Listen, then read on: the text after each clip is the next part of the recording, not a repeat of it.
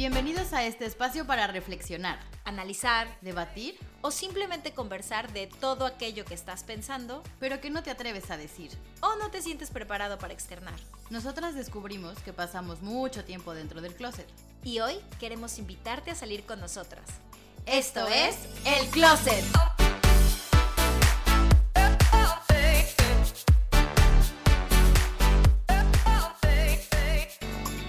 Bienvenidos al podcast El Closet, donde hablamos de lo que no te atreves.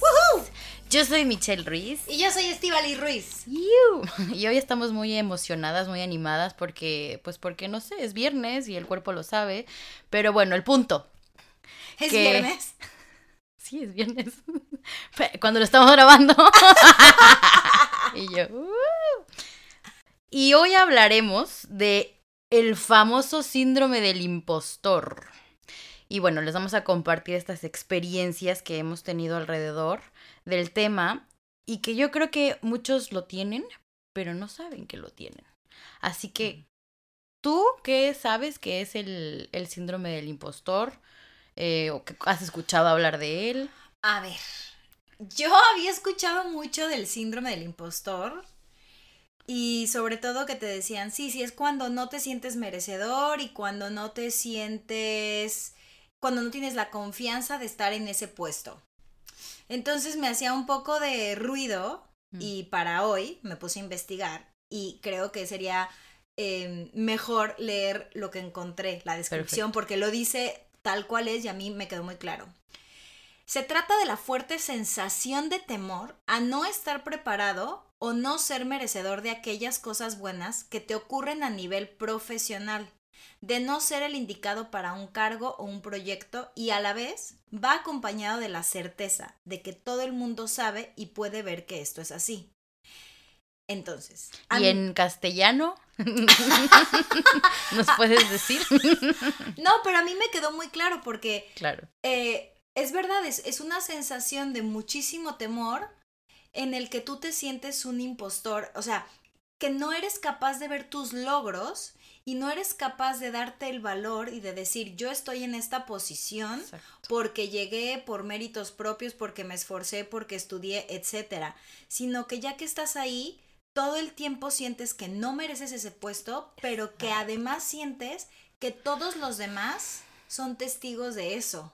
Y que en cualquier momento, hay, hay mucha gente, obviamente cuando ya está muy avanzado, hay mucha gente que siente que en cualquier momento los van a descubrir. Exacto. Sí, yo creo que dijiste tres palabras clave. Insuficiencia, merecimiento y este tema de miedo de que te cachen, literalmente. De que, Sí. que yo, yo aquí soy un farsante. Y, y justo, eh, bueno, leyendo como bastantes cosas acerca de esto, leía, me dio mucha risa que en uno de los eh, documentos decía, aclaración. y decía, Warning. claro, y era como que te explicaban, es muy importante saber que un impostor es una, o sea, un, un impostor real es una persona que finge ser algo de manera intencionada. Mientras que en el síndrome del impostor Claro. es todo lo contrario, porque no es que realmente quieras fingir, No, más bien sientes que no eres parte y que no perteneces ahí. exactamente. Em, ¿Tú te has sentido así? Eh, sí, sí. De hecho, hasta apenas hace poco le puse nombre. Porque, claro, yo tenía estas sensaciones que ah, más adelante te, te, te cuento la, la experiencia, pero no sabía que se llamaba así. Y cuando me Mm. explicaron y empecé a, a- hilar, ¿no? Como "Uy, insuficiencia, eh, creer que no te mereces algo, em, inseguridad, ¿no? Em, que le achacas tu éxito a la suerte, ¿no? Cosas así que dije, madre mía, yo he estado ahí, era yo. Y yo creo que todavía lo he, lo he sentido. Pero antes de contarte de, de, de cuando me sentí así por primera vez, claro que esto ya lo detecté hace poco. Digo, hace poco, hace seis años, una cosa así, ¿no? Yo es que es gracioso porque justo, digo, antes de que nos digas lo que ibas a decir, te dije con el suspiro en la boca. Tomé aire. Perdón, si la hubieran visto, tomó aire y no la dejé seguir. Pero es que Ah, justo estabas diciendo esto y yo pensaba, cuando decidimos hacer el síndrome del impostor, Me acuerdo que en tu casa tuvimos esta plática y yo te dije, Mm. ¿qué? Yo nunca he tenido el síndrome del impostor. Tómala. Y, o sea, yo me sentía muy segura. Y cuando empecé a leer cada vez más y me empecé a informar, claro, yo decía, no, es que yo sola, yo, yo más bien tengo como un trastorno de, de, de no merecimiento o de, de que no me, no me siento suficiente. Y luego cuando leí dije, ah, Ah, pues sí lo eh, tuve. pues eso es Bienvenida al club. Totalmente. Y es que bueno, para que, para que el resto, además de la definición que diste ahorita de síndrome del impostor, sepa cómo es que lo tiene. em, bueno, primero que te puede hacer propenso a, ¿no? O sea, si por ejemplo normalmente no estás satisfecho con tus logros, si además de esto tienes alto nivel de autoexigencia, em, si te sientes insuficiente como ya dijimos, si no eres capaz de reconocer tus propios, este, mm, tus propios éxitos, eh, o se lo achacas a la suerte, como dije, yo creo que todas estas cosas son síntomas o sinónimo de que estás atravesando por, por el, ¿cómo se llama? Por el síndrome del impostor. Y puede venir acompañado también de la baja autoestima y de la frustración, ¿no? Exacto, porque además creo que una persona que tiene baja autoestima, Mm. inseguridades varias, poca confianza en sí mismo, que además de todo lo bulearon cuando era niño y que además de todo este no se siente es este muy duro con él mismo. Bueno, o sea, va que chuta para, para tener el síndrome, el síndrome del impostor, Claro. porque como dices, es este reflejo de una autoestima baja. Es que qué cañón ahora con el, con, con todo este tema de las redes sociales. Yo de Uf. verdad que lo pienso mucho porque va a hablar la viejecita. pero- no, pero de verdad, es que yo vengo de una generación donde vivimos todo este cambio, donde yo en la secundaria y en el bachiller, Mm. pues no tenía acceso a redes sociales, con trabajos tenía Viper, sí, dije Viper, no móvil. Quienes no saben qué es un viper, googleenlo. Pero, o sea, he visto este cambio y, y, mm, me doy cuenta cómo las redes sociales, porque incluso a mí, a mi edad, me doy cuenta la presión social que me ejerce bueno, es toda.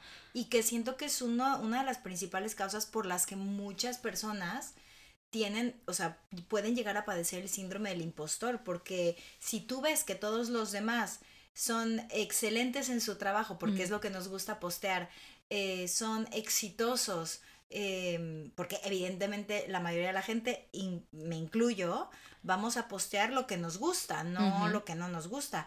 Pues a lo mejor tú cuando lo ves dices, soy una basura, o sea, ¿no? Y entonces quizás eso también es un factor que te impide a ti voltearte a ver objetivamente. Claro. Sí, y te metes en un bucle porque es, no soy suficiente, me autoexijo. Tengo resultados que a mi forma de ver no son suficientes, me autoexijo más. Y entonces te metes en un bucle infinito para el cual mm, mucha suerte saliendo de ahí y te puede desembocar en una depresión, en una ansiedad y eso, amigos, es muy muy fuerte. O sea, al final creo que sí es pues bueno, intentar, ya les daremos los tips al cerrar el, el episodio, pero intentar detectar estas esta Actitudes, ajá ¿no? por ejemplo tú cuando estás viendo redes sociales dices ah caray qué estoy sintiendo no en el cuerpo o, o- o simplemente qué emoción siento que, que, que, que me está llevando a al síndrome del impostor no O por qué me comparo, ¿no? Porque yo lo que he Sí. notado es que a mí me ha surgido el síndrome del impostor a base de compararme. Yo, me, yo Mm. uf, eso es algo que tengo que seguir trabajando mucho. sí es de todos los eh, días De, porque yo, yo me comparo mucho y tiendo de pronto a estar viendo redes sociales y decir, uy, pero yo no me veo así, uy, pero yo no tengo estos Mm. seguidores, uy, pero yo no tengo esta, esta carrera, ¿no? Así tan avanzada, uy, pero yo no vivo, no sé, yéndome muy lejos, yo, yo no vivo ahorita en, en Los Ángeles, por decir. Mm, Y de pronto hay que parar y decir, bueno, sí, no, pero, pero, tengo estas sí, otras cosas que me hacen a mí em, que soy que soy que me hacen a mí tener un valor Ok.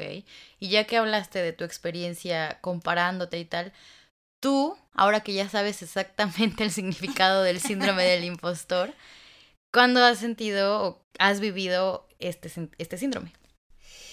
yo creo que lo he vivido un poco más mm, en estos últimos años yo creo que más joven nunca lo llegué a, a percibir, pero creo, vuelvo a lo mismo, creo que también eh, tiene que ver con, con las redes sociales. Lo que sí he notado, por ejemplo, en este último, en esta última serie que grabé, ay, ya voy a empezar aquí a sacar mis trapitos al sol, pero me di cuenta que tuve varios momentos, tenía la sensación de mucho miedo de que se dieran cuenta que yo no, no soy tan buena actriz Mm. o que yo no me merecía estar ahí o que alguien más tendría que haber estado en mi lugar y me lo llegué a preguntar mucho, de hecho con mis amigos lo llegué a hablar, de decirles siento que fue un super golpe de suerte y curiosamente esta misma sensación la tuve cuando grabé mi primer serie. Yo, yo he grabado pocas series y me doy cuenta que es cuando son proyectos que les que son muy importantes para mí. Ya. Sí, tú Sí, que yo decido darles esa importancia. Entonces, como son proyectos que quizás me han costado trabajo Mm, y que los añoro mucho, cuando los tengo, No te la crees. exactamente.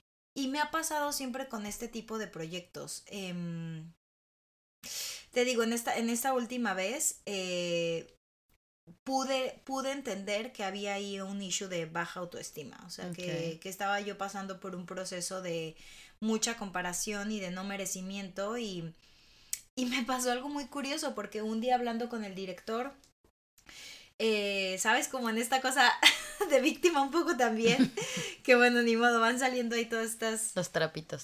todos los trapitos al sol. Eh, como que yo le dije, ay, sí, tú no te acuerdas el día que nos vimos en la audición, en la última audición. Y claro, yo en esta sensación de soy una impostora, o sea, yo no me merezco este trabajo. tú minimizándote solita, sí, ¿no? Así. minimizándome horrible. Y él volteó y me dijo, ¿cómo no me voy a acordar de ti si yo fui el que decidió que yo quería que tú fueras ese personaje? Pues sí. Y aún así, pero es que somos bien Sí, no, es que pesa mucho en nuestra autocrítica. Es que, aunque yo te lo diga mil veces, eres una chingona, eres la me mejor. daba da- golpecitos no en la, cabeza porque decía, ¿cómo puede ser que el señor a quien yo admiro tanto y que he visto series de él me está Me diciendo dijo esto y yo todavía estoy regresando al hotel diciendo, ¿será? No fue un golpe de suerte. ¿Será cierto lo que él me dice? Y pf, es, hay que, hay que, yo, yo, tengo que empezar eh, a dejar de cuestionar tanto. Si te pregunto cómo lidiaste con ello, me, da, me dirías, sigo lidiando con ello. Sigo lidiando con ello Mm. porque mm, si bien no es algo que me pasa todo el tiempo, o sea, Mm. porque no es algo recurrente, o sea, he tenido otros trabajos, por ejemplo en Chorus Line, que nunca me sentía así como una impostora, por el contrario, me sentía totalmente merecedora de ese lugar. Y se te notaba, ¿eh? O sea, no sé Ah. si ustedes vieron, a la gente sobre todo de España, eh, Chorus Line acá, pero yo que, pues es mi prima, ¿verdad? la he visto en, otra, en otras obras. No fue la misma Estivalis que yo vi en, en, en A Chorus Line España que la que había visto antes, ¿no? O sea, Mm. porque eso, te sentías tan dueña del, pues, del papel, del escenario, de lo que estabas haciendo, que, que se te notaba y, y, y se sentía como, ¡buah! ¿no?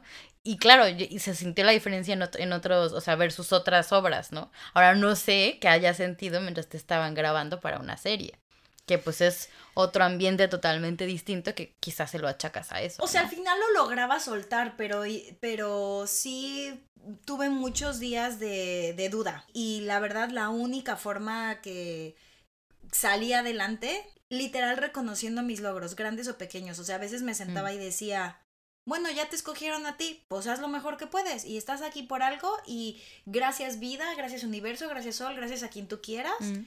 Y así, de poco a poquito, a veces pues recordándome, ¿no? Deja de compararte. O sea, cuando me Eso. cacho, sobre todo yo que me comparo mucho, cuando me veía, ¿no? En redes, en la actualidad, que veo que ya me empiezo a comparar, cierro. Mm. Cierro redes sociales y digo, a veces de hecho me da por cerrar mis redes como 15 días, que me da como locura, pero lo hago así, porque Sí. yo, yo tengo que ser como cold turkey. Sí, sí, bueno, son cosas que has detectado que te funcionan y qué bueno que lo haces consciente y entonces tomas eh, actos para, para cambiarlo, ¿no? Lo cual ¿Y está tú, muy por bien. ejemplo? Yo, pues mira, la primera vez que lo detecté, porque como te decía hace rato, ¿no? Ya que empiezas a leer y encuentras el significado, dices, claro, yo desde este momento lo tuve, solo que no sabía que así se llamaba, ¿no? Me pasó mucho en la universidad, cuando eran los trabajos típicos en equipo, ¿no? De, ay, hagan equipos de cuatro para hacer tal. Y en mi carrera, pues que estudié comunicación, ya más hacia el final era más de hacer rollo una serie o, eh, no sé, cortometrajes y tal. Entonces tú tenías que hacer desde el corto, desde el corto, desde el guion hasta la postproducción, ¿no? Porque al final, pues mi carrera engloba muchas, muchas áreas de la comunicación. Y una de esas, pues, pues es el cine o es la tele o tal.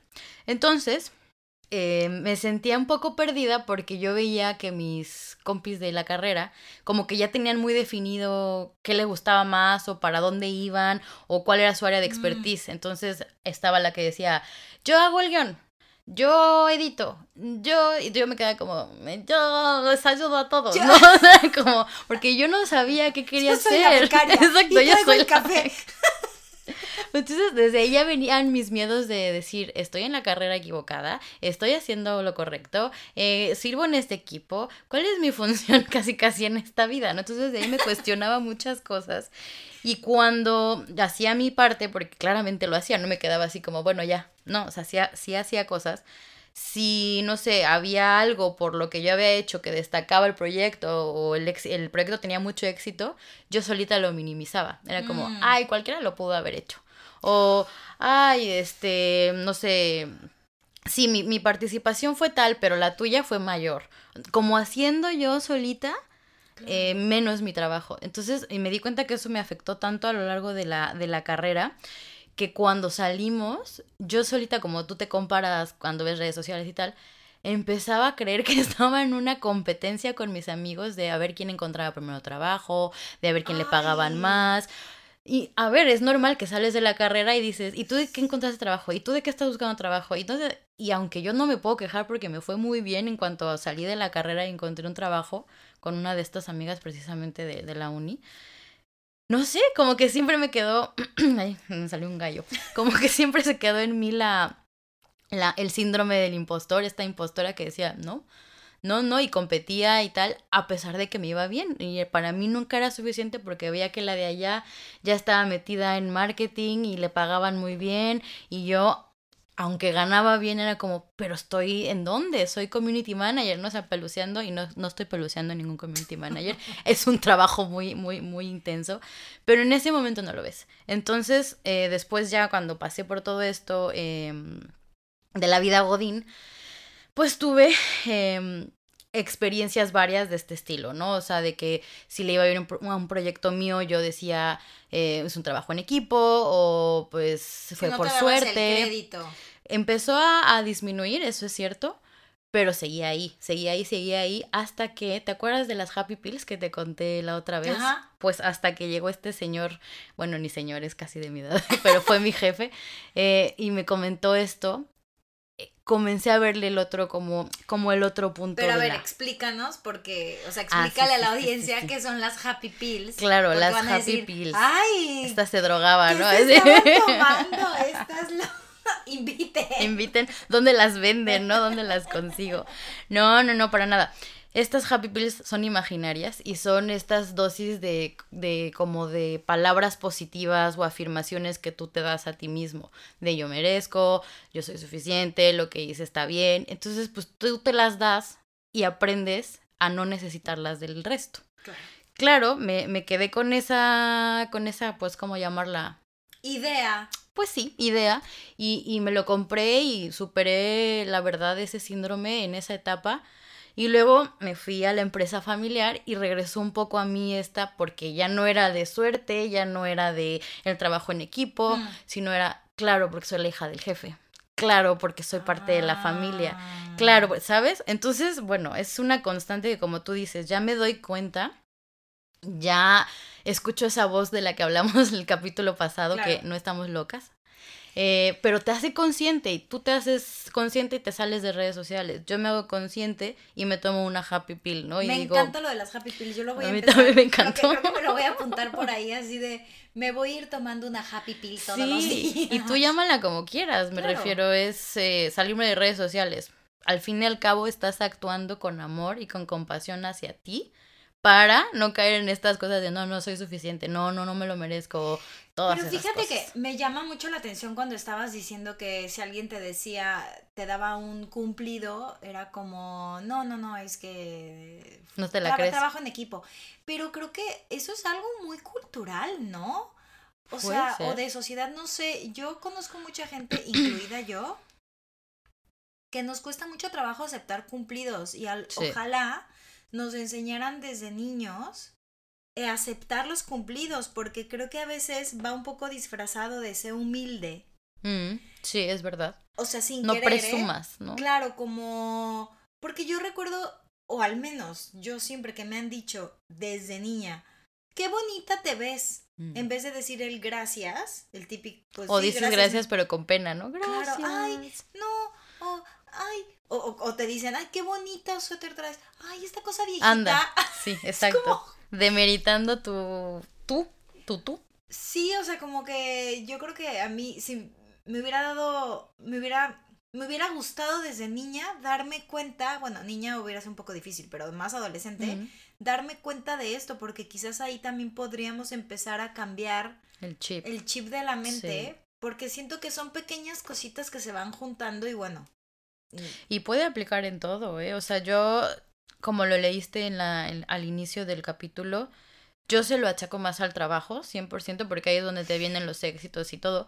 Pero creo que también en la vida personal, o sea, cuando un amigo tuyo, un familiar tuyo, o tú mismo, me refiero, tienes una relación nueva, te vas a casar, compras una casa, tienes una familia, son logros personales que también te deben hacer sentir orgulloso y no decir, bueno, eh, pues ya tocaba, ¿no? Pues porque pues ya llegó una edad en la que debo tener familia. O bueno, pues, ah, pero igual no te estás ah, aceptando ese logro, que no es un trabajo, pero sí es un logro personal y un mérito o un objetivo alcanzado, que creo que también vale. A mí no te puedo contar una experiencia en esos otros ámbitos, porque no los recuerdo, pero sí lo achaco más al trabajo. Sí, y además yo creo, eh, bueno, en, en, varios de los estudios que leímos, eh, normalmente el síndrome del impostor va relacionado directamente con el área profesional. De hecho, yo estaba leyendo eh, como fun facts que había tres tipos de impostores. Oh. Em, a ver si te reconoces en alguno. Yo, yo, creo, yo, yo, creo que es fácil reconocer. Los tres, o sea, absolutamente los tres son autoexigentes, obviamente, y son sumamente perfeccionistas, que yo ya caigo en esa categoría porque yo creo que salí de... De entrada eres útero de mi mamá. ya te digo yo, eres yo creo Virgo. Que salí del útero de mi mamá de este es el momento de salir y salgo ahora en el momento que yo quiero, porque no puede ser lo perfeccionista que yo soy.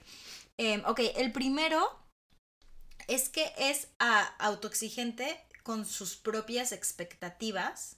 Ok. Pero no cuenta los del resto. O sea, como que él dice. Em, o sea, eres como más egoísta, digamos. No, es como que si yo llego y te digo, oye, está bien si quieres dejar ahí el trabajo. No, no, no, no, no. Esto mm. se tiene que hacer así. Ya. Es como que le da igual que la demás gente no le dé la misma importancia. Él, se va a autoexigir. Vale. Entonces, bueno, no sé, yo ese, a veces, a veces puedo caer ahí, no, no estoy tan segura. Mm, Luego el otro es con una sensación de, de que aquellos que te rodean te van a rechazar por muchísimo menos de lo que estás haciendo. O sea, es decir, yo, no sé, típico en la escuela, ¿no? Este, que llevo puros dieces y aún así creo que la maestra, el día en que yo traigo un trabajo con una mínima manchita, ya. Ya, me va a rechazar y voy a ser el peor alumno. Ya. no es que me viene a la mente gente que conozco, pero no. Yo, por ejemplo, hasta ese grado no llego. Sí, no. Pero bueno, ese es otro, ese es otro tipo de impostor. No, pero está bien saber que existen, porque aparte de que le vas poniendo cara a los tipos de, de impostores, pues vas viendo también cómo, cómo te puedes relacionar y en cuál claro. tú. Y el último dice que es debido a una incapacidad de tolerar errores de los demás. Entonces, esto es otra categoría como muy cañona porque yo siento que esta es la gente que es cero tolerante. Ya. Entonces, pero claro, ellos son partimos otra vez, ellos son autoexigentes, entonces como yo me autoexijo y yo soy muy bueno, porque tengo que ser muy bueno en mi trabajo, yo no tolero que los demás tengan errores. Ya, wow. Está... Qué cagado, me vinieron más a la mente gente que conozco o que he conocido a lo largo de mi vida. que yo meterme en alguno de ellos, porque yo creo que tengo un poco de las tres. Ahora, es que estos tres en el fondo se siguen sintiendo impostores, entonces esta es como su manera de reaccionar en el mundo, ¿no? Como su, como su manera de mm, protegerse, lo voy a decir de alguna manera. Ya, ya. Em, y otra cosa que leí que me llamó mucho la atención es que dice que si bien afecta al 70% de las personas, eh, de acuerdo con el estudio de Impostor Phenomenon, mm. que estuvo publicado en el International Journal of Behavioral Science, dice que las mujeres son más propensas a padecerlo. ¿Qué? Y los jóvenes. Se me cayeron los calzones. Sí. ¿Por qué? Yo también leí ese dato. Lo de mujer no lo sé, porque creo que, no sé si leímos el mismo, no lo pone, pero el que sí como que justifica un poco es el de los jóvenes, que son como un 86%, no me acuerdo. Jóvenes me refiero entre 18 y 34 años, ah, todavía estoy ahí. Pero, ¿por qué? Porque dice que como todavía, en teoría, digo, y entrecomillado lo diré, eh, no tienen una estabilidad ni económica, ni profesional, ni tal, tienden a estar más flojos y por eso pueden sufrir el síndrome. Pero pues yo he conocido gente que no lo tiene a los 30 y he conocido gente que los tiene a los 40 y he conocido hombres y mujeres que lo tienen. O sea, yo no sé por qué sea más el de mujeres, porque eso no lo encontré. Eh, pero yo no, no, no, no, encuentro un motivo. Digo, a mí me llevó a pensar que quizás es porque aún todavía estamos buscando nuestro lugar, o sea, aunque hemos mm, avanzado mucho las mujeres en un mundo patriarcal, siento que todavía pues estamos abriendo brecha y sí es verdad que todavía hay hombres que ganan mucho más dinero que mujeres en los mismos puestos. Entonces no sé si caiga, sabes que a lo mejor llegue una mujer a ocupar un puesto de alto poder y de pronto sienta que no merece estar ahí. Pero esperemos que no. y bueno, ya que estamos metidas en esta, en este tema y en estas, eh, ¿cómo se llama? Estadísticas, ¿te parece si hacemos un test de personalidad eh, del síndrome del impostor? Mira, este, este test de personalidad eh, fue desarrollado por una psicóloga que se llama Pauline Kleins en 1978. ¿Por qué lo hizo? Porque descubrió que sus alumnos también tenían estas, bueno, no también, tenían estas conductas en las que no se, no se sentían orgullosos de sus logros y que dudaban de sus capacidades. Entonces desarrolló 20 preguntas en las que les hacía contestar eh, el típico nunca, raramente, algunas veces, a menudo o siempre. Y basado en los resultados, pues eh, detectó que pues lo que tenían era esto que decidió llamar el síndrome del impostor. ¿Tú ya lo hiciste? Entonces, ¿te parece si lo hacemos? Sí. Ok. Digo, a ver, de todos modos, son 20 preguntas. Vamos a dejar el link en nuestras redes sociales y en el blog y tal. Pero me gustaría ver la reacción en vivo de algunas de estas preguntas. ¿Estás lista? Venga, va. Ok, a ver. Venga, la primera. Dime si a menudo has tenido éxito en una prueba o tarea, aunque antes de realizarla tenías miedo de no hacerla bien. A menudo. A menudo. Yo soy así con los castings. Venga. Número dos. Puedo dar la impresión de que soy más competente de lo que realmente soy. Yo diría que eh, algunas veces. Yo diría que a veces miento para convivir. que esa es como la del medio, ¿no? La, la ni, ni, sí, ni no. Ni sí ni no. Exacto. A ver, la tercera. Si es posible, evitas las evaluaciones y tienes miedo de que otros te evalúen. No, eso sí no, nunca. Wow. No, yo sí soy bien coyona con eso. Mm. Sobre todo porque en, Walmart nos hacían evaluaciones anuales, obviamente para que cumplas tus KPIs. ¡Anuncio! Exacto. Ay, ¿cómo era el eslogan? Se me fue, lo iba a decir, bueno, me da igual. este, mm, justo era obviamente para que valoraran si estabas cumpliendo con los objetivos que se te planteaban al inicio y de eso dependía tu aumento. Pero imagínate. Ay, es que de eso depende tu aumento. ¿Cómo no te van a poner presión? Entonces, imagínate que ver cada año a tu jefe y a otro que te evalúen. Mm, vamos a ver, o sea, mm, yo sí que me cagaba. Pero, es bueno. que yo realmente mis castings son evaluaciones también. Entonces, no. Pero tú ya vas segura porque aparte es un casting para obtener algo. Sí. yo también para obtener un aumento no me van a, no me iban a correr porque para eso tendrían que haberme avisado anteriormente. No es llegar a la, eh, a la entrevista y bueno, gracias por participar, chao. Bueno, siguiente.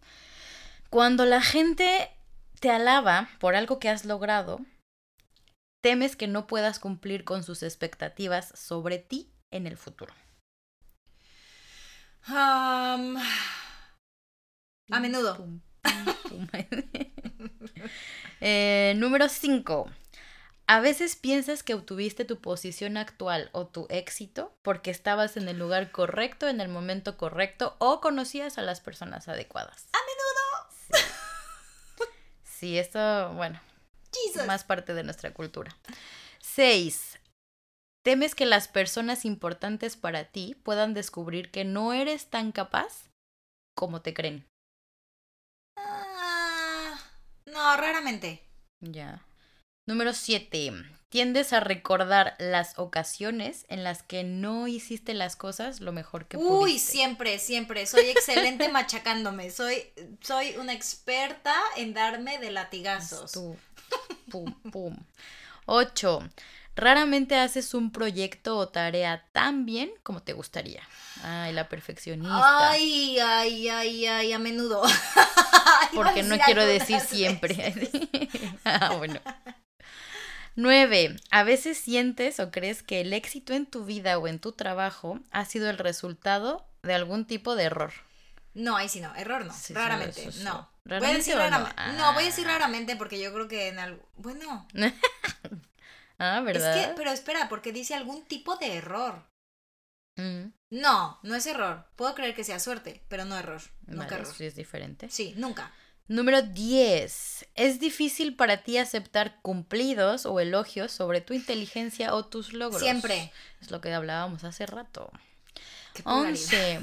11. Nunca, siempre. a veces sientes que tu éxito se ha debido a algún tipo de suerte. A menudo. Ahí sí. Ahí sí. Ahí sí aplica la suerte. Bueno, no, algunas veces, algunas veces, porque tengo claro cuando sí me he sentido como, esto fue porque sudé la gota gorda. Ya. O sea que Te lo reconoces veces. algunas veces. Sí, A menos de que es un proyecto muy grande ahí ya. maldita sea. Exacto.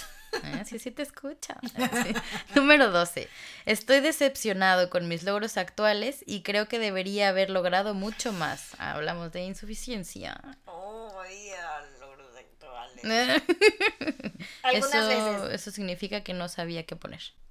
Ay, algunas veces. La número 13. A veces temes que otros descubran cuánto conocimiento o habilidad te falta realmente. Ay, a menudo. Eso sí, Claro, es que... Eso sí, eso sí, a veces siento que Esto hasta yo misma dudo de mi inteligencia. No, y es que también pasa, porque pues bueno, por lo menos en la vida laboral, en la mía, pues, cuando vas a hacer entrevistas, te encuentras con gente que se sobrevende bien cabrón y que en el momento de que le dices, órale va, y lo contratas, dices, ¿dónde está acá el... ¿sabes? también, yo una vez dije que podía andar en, que podía manejar motocicleta porque me quería quedar con el trabajo y no Claro me sé sí. subir. sé volar. Como, wow, contratada. Wow. Número 14. A menudo tienes miedo de que, pueda fa- de que puedas fallar en un nuevo trabajo o empresa, aunque generalmente haces bien todo lo que intentas. Siempre, eso sí. Sí. Tengo una grave inseguridad cada vez que empiezo un nuevo algo trabajo. nuevo. Uf, sí. uf, sí, uf, sí, uf. sí, sí. 15.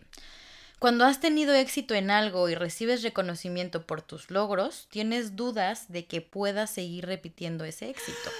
¡Uy, menudo, a menudo! Le Claro. tengo miedo al fracaso, Dios mío. No, y que además no es necesaria, claro, es que por lo menos sí a mí también me ha pasado, el hecho de decir no porque hoy logré tal cosa significa que voy a poder cumplir con las expectativas que ahora ya se pusieron en mí a raíz de ese éxito. Sí, Sí te pones la, la vara arriba, Sí, arriba. Exacto. 16. Si recibes muchos elogios y reconocimientos por algo que has logrado, tiendes a rebajar la importancia de lo que has hecho. Algunas veces, misma. sí. Ahora, ahora soy un poco más consciente y trato de no hacerlo, pero a veces me gana. El impulso. 17. A menudo comparas tu habilidad con los que te rodean y crees que pueden ser más inteligentes que tú. A menudo. Exacto. Uf. Ahí estás tú viendo las redes sociales. Dios mío. 18. A menudo te preocupa no tener éxito en un proyecto o en un examen, a pesar de que otras personas a tu alrededor tienen la confianza en que lo harás bien. A menudo. Ma- Mames. Me está hundiendo este, este test. Por eso. En vivo. Por eso este, esta señora Pauline sabía lo que hacía. Sí, sí, sí. Número 19. Si vas a recibir una promoción o vas a obtener algún tipo de reconocimiento, dudas en decírselo a los demás hasta que no sea un hecho.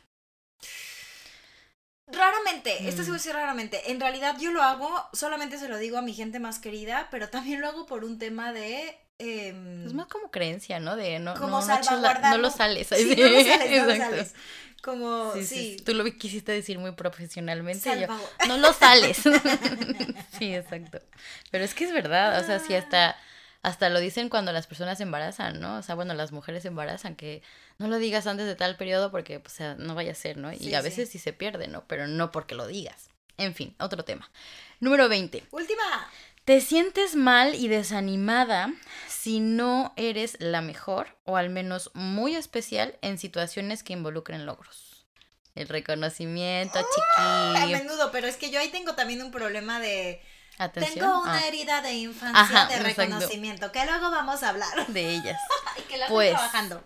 Yo le voy a dar en ver resultados. ¡Ah, estás casi igual que yo! No, maldita sea. Yo recibí, ese- ya, ya verán cuando les pasemos el link, el resultado que muestra, porque lo basa obviamente en puntuación de, de seleccionados. Dice resultado alto. Me salió igual. Yo tuve 66, pero ya está dentro del rango de alto. Estoy más... a- ¿Cuánto tuviste? ¿66? 66. Y yo que decía que no tenía síndrome del impostor, tengo 69. 69. Mm, qué buen número. Eh, Ese será para otro capítulo también. este, no se los voy a leer todo esto porque es muy largo. porque es muy personal.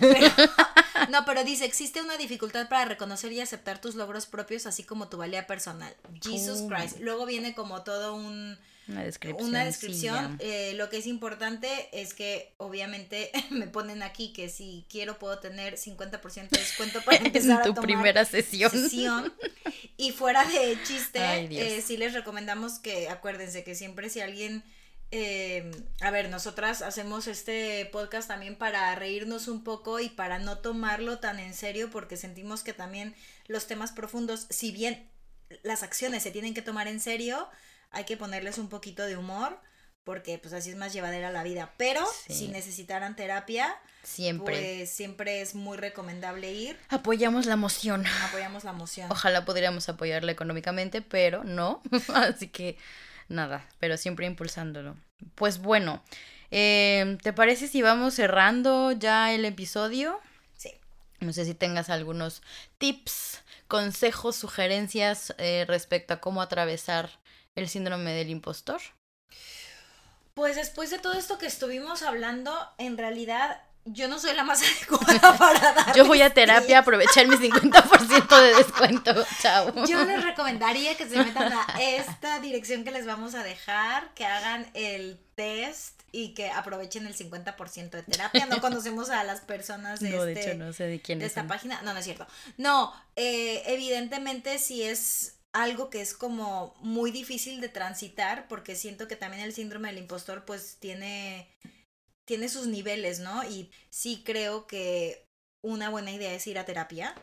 Para mí me quedo con siempre tratar de observar el panorama de manera objetiva, reconocer, me estoy comparando, mm, eh, tengo sensación de no merecimiento, de no ser suficiente, no estoy orgullosa, ¿por qué? Salirme de la situación, verla y reconocer mis logros, grandes o pequeños, reconocer incluso que, oye, me pude salir de la situación y estoy reconociendo que no me estoy dando el valor que me merezco. Yo creo que incluso ya con esa pequeña semillita, algo va a empezar a mejorar.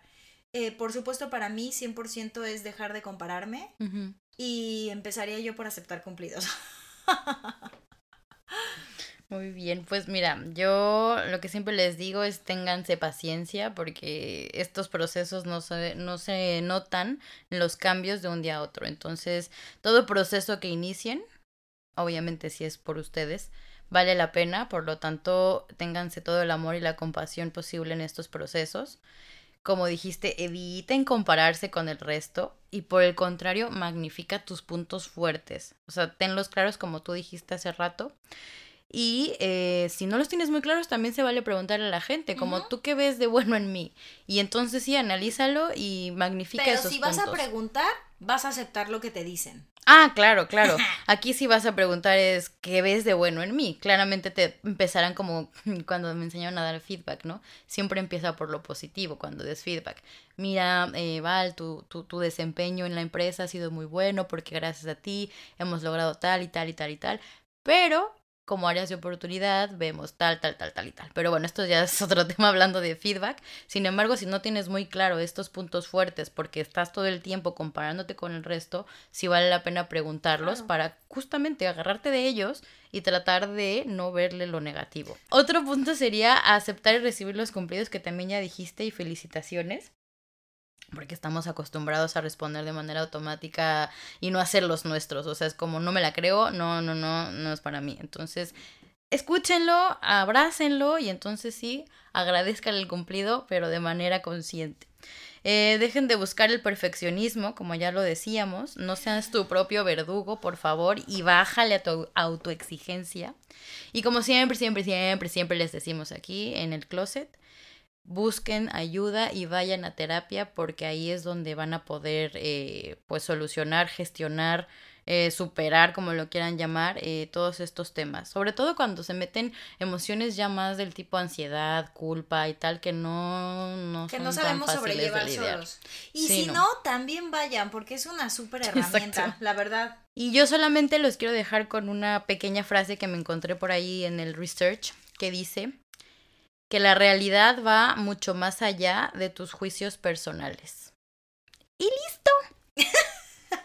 Ahora sí, nos despedimos. Muchísimas gracias por haber estado aquí. Gracias, gracias por volver martes con martes, por escucharnos, por prestarnos atención. Esperamos que la hayan pasado muy bien. Eh, nos vemos el próximo martes con otro tema. Recuerden seguirnos en nuestras redes sociales, sobre todo en Instagram, arroba el Closet Podcast.